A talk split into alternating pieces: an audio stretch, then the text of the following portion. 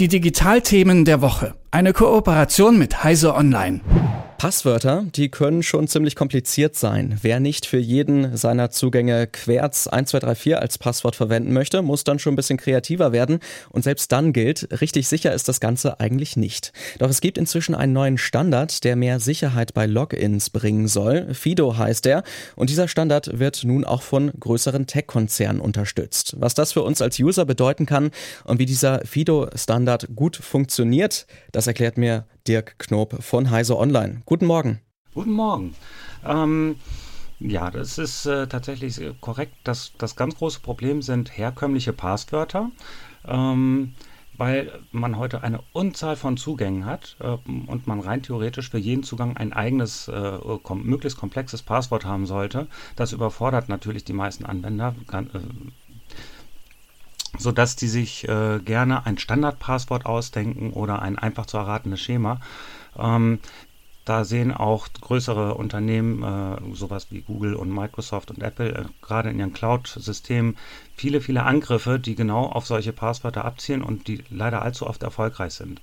Deshalb gilt es eigentlich, diese Passwörter äh, äh wieder loszuwerden, einfach um den Leuten den Umgang damit zu vereinfachen. Und da haben die sich jetzt ausgedacht, äh, einen neuen Standard, der tatsächlich ohne Passwörter auskommen kann. Äh, man kann ihn weiterhin dazu benutzen. Es gab ja Erweiterungen, äh, Multifaktor-Authentifizierung, wo man dann eigentlich den Besitz eines äh, Gerätes zum Beispiel nachweisen musste.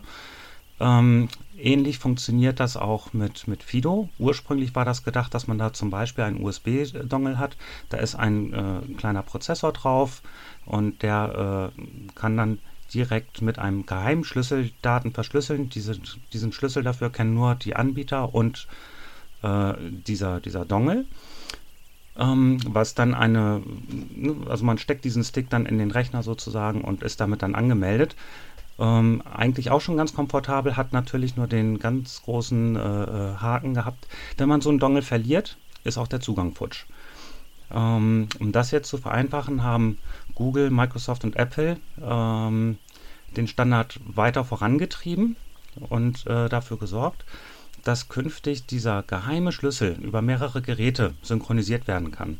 Das heißt, man kann sein Handy benutzen, man kann einen USB-Stick benutzen ähm, und so das Risiko minimieren, weil alle Geräte gleichzeitig verliert man nicht. Man hat also nach wie vor Zugriff auf die damit gesicherten Konten. Was bedeutet das denn jetzt eigentlich? Also es gibt ja eine ganze Menge Gefahren, die bisher auch bei guten Passwörtern nicht ganz ausgeschlossen waren, also zum Beispiel Phishing oder andere E-Mails, die dann äh, da vielleicht auch Viren ähm, praktisch auf die Geräte bringen. Ist das jetzt was, was komplett der Vergangenheit angehört durch diesen neuen Standard vielleicht? Das ist zumindest die Hoffnung. Ähm, das äh, erschwert Phishing sehr, sehr stark, sehr deutlich. Das sollte damit tatsächlich der Vergangenheit angehören. Ein Allheilmittel ist es allerdings nicht, weil es immer auch noch andere Möglichkeiten für gewöhnlich gab, auf äh, Systeme zuzugreifen. Aber insbesondere äh, das Abfischen von Passwörtern funktioniert damit schlicht und einfach nicht mehr. Ne? Also es gab auch vorher schon die Varianten, deshalb wurde überhaupt ein äh, äh, erweiterter Standard erst sich äh, ersonnen. Ähm, es gab zum Beispiel die Variante, dass man per SMS noch Zugangsdaten geschickt bekommt. Man gibt seinen Benutzernamen, Passwort ein, bekommt dann von der Bank zum Beispiel eine SMS geschickt, die man auch noch eintragen muss. Aber auch da gab es immer wieder findige äh, Cyberkriminelle, die dann auch diese SMS abfangen konnten und damit dann sich trotzdem Zugang erschlichen haben. Oder einfach Eingabemasken vorgeschaltet haben, wo dann auch genauso eine Authentifizierungs-SMS äh, äh, mit abgefragt wurde und dann die ähm, ganzen äh, Transaktionen umgeleitet wurden. Das funktioniert mit Fido so nicht. Klingt ja erstmal nach einem richtig guten System, auch auf jeden Fall. Trotzdem könnte man sich jetzt ja fragen, warum wird das denn jetzt erst eingeführt? Denn diese ganzen Probleme mit Passwörtern, die kennt man ja schon seit langem, vielleicht auch schon seit Jahrzehnten, wenn man ein bisschen kritischer nachschaut. Ähm, warum ist Fido denn erst jetzt so richtig im Gespräch? Da habe ich tatsächlich keine gute Antwort drauf. Ähm, das hätte man sich natürlich vorher auch schon ausdenken können. Ähm, der Fido-Standard selbst ist ja tatsächlich auch schon einige Jahre alt. Aber es hat immer äh, irgendwelche Hinderungsgründe gegeben. Ähm, dieser USB-Dongle, der macht es für viele Leute zu kompliziert. Dass man das dann jetzt einfach zum Beispiel mit dem Handy oder im Webbrowser oder mit seinem Windows-Rechner nutzen kann, das ist halt eine deutliche Erleichterung. Erst diese Erweiterung macht es gänzlich massentauglich. Also die Massentauglichkeit ist jetzt wohl wahrscheinlich erreicht. Ähm, wenn wir jetzt uns einfach einen ganz normalen User vorstellen, der natürlich bisher immer noch weiter Passwörter verwendet, wann wird der denn gar keine Passwörter mehr verwenden müssen? Also ist das schon so, dass wir in den nächsten Monaten vielleicht komplett auf Fido umsteigen können?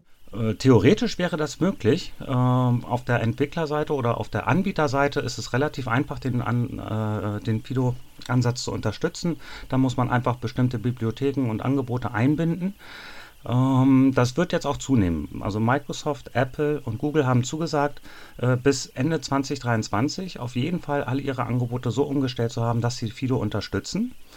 Es wird also äh, jetzt auch sanfter Druck in die Richtung ausgeübt, würde ich das äh, äh tatsächlich nennen. Microsoft, Apple und Google sind drei große Konzerne, die den neuen FIDO-Standard einführen wollen und damit für mehr Sicherheit bei Usern auch sorgen könnten.